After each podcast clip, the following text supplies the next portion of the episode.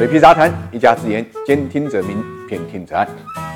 比之蜜糖，物之砒霜。美国的就业利好呢，却构成了股市的利空啊！不仅是对于美国股市来讲是利空，而且对于全球股市都是利空。投资者就问：天理何在？原因就在于呢，美国的就业利好啊，它反映的是美国经济的活力，而这种活力呢，对于通货膨胀呢，就构成了一种动力啊。所以美联储呢，激进加息的可能性呢就激增，从而呢，引发了市场的恐慌啊。我们看到美国的最新的就业数据，大概是四十九点七。七万预期啊是二十二点四万，前值呢是二十七万，这个数据的差异，呃，这就说明啊，不但呢预期啊没有达成，反而实际上它的就业啊出现了倍增啊，那么这个反差是巨大的，所以我们看到道指啊闻声而跌啊，跌了百分之一啊，虽然百分之一呢相对于 A 股来讲不算什么啊，但是对于美股来讲就算是大跌了，那么更何况欧洲市场普遍杀跌啊，而且杀跌的力度呢有过之而无不及，我们看到今天。啊，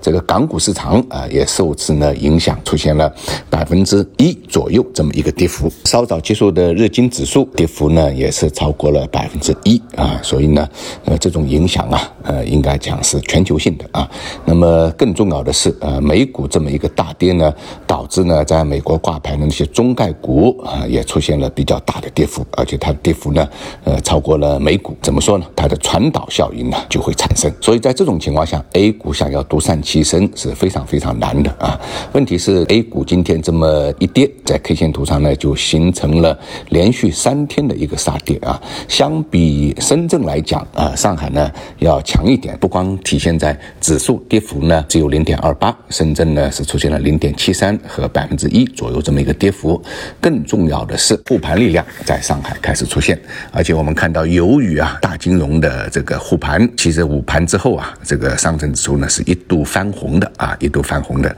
当然了，金融股的护盘并没有呢得到整个市场的呼应，所以导致啊，呃，后市呢又逐渐回落，没能够保证呢这个胜利果实啊。那么从盘面上来看，今天强势的除了证券、保险和银行之外啊，那么其他的就是跟农牧渔业有关、跟公用事业有关、跟电力有关啊，基本上都是一些涉及到国计民生的这个板块。换句话来讲呢，就是刚需。这些刚需支撑住了今天的上海大盘啊，那么一定程度上呢，炒作板块比较呃厉害的啊，不管是新能源也好，还是 TMT 也好，今天呢普遍回落，基本上无一幸免。对于深圳指数呢，就构成了比较大的压力。应该讲，老的概念炒作还没有调整到位，那么新的概念炒作泡沫又。破灭啊，所以呢，泡沫破灭加泡沫破灭，所以呃，最近一段时间沪深股市的压力应该讲重点就在深圳那一头啊。那我们看到今天啊，成交量萎缩的比较厉害，只有呢八千亿不到，七千。九百九十八亿，这个成交量相比前期的呃过万亿的成交量，应该是萎缩是比较明显的啊。那么这也许是一个好的信号，因为快速萎缩的成交量意味着吸售心态，大家还是比较重的啊。北上资金当然是跟海外市场联动的啊。我们看到今天啊，北上呢整个流出四十五亿，上海流出了二十一亿，深圳流出二十四亿，应该讲北上已经连续四天流出了啊。那么这个应该讲。主要还是呃受到美联储鹰派的这个加息言论的这么一种影响啊。那么回过头来，我们看一下国内的基本面有三个现象要引起大家关注啊。一方面呢是高层召开的座谈会啊，座谈会上呢显示出呢对目前经济的判断呢并没有那么悲观啊。那么第二呢。可能也排除了刺激政策的出台，特别是大规模刺激政策出台啊。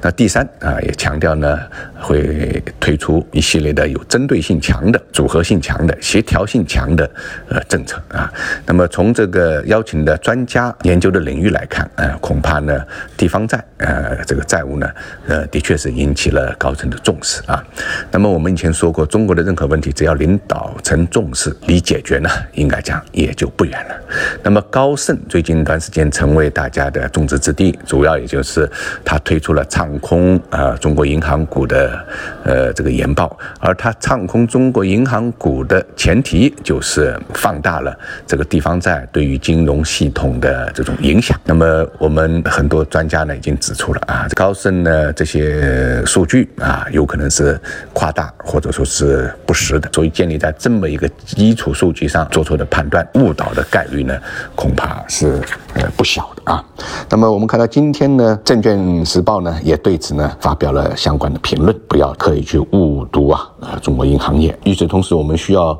注意的是啊，那《经济日报》呢也发表了有关房地产方面的呃评论，也是署名金冠平的这个评论，主要提出了三个稳字啊，这是很有意思的，一个政策稳，一个预期稳啊，一个市场稳。同时呢，也提出啊要稳地价、稳房价、稳预期啊，才是呢房地产要解决的相对啊均衡的，也是长期的啊这个路径。说明啊，大家对房地产目前这个市场共识是有的，关键是怎么解决这些问题。应该讲，地方债跟房地产这个市场也是息息相关的。只有两者打破了大家的担心，那么我们这个市场自然呢就有了一个比较好的稳定的预期。呃，只有有了个稳定的预期啊，市场呢才有可能呢向上呢呃出现这种趋势性的呃这种行情。所以今天的一句话点评啊，穷者独善其身。想了解每日股市动态的朋友，可以订阅我的喜马拉雅专辑，或者搜索公众号“水皮杂谈全拼”。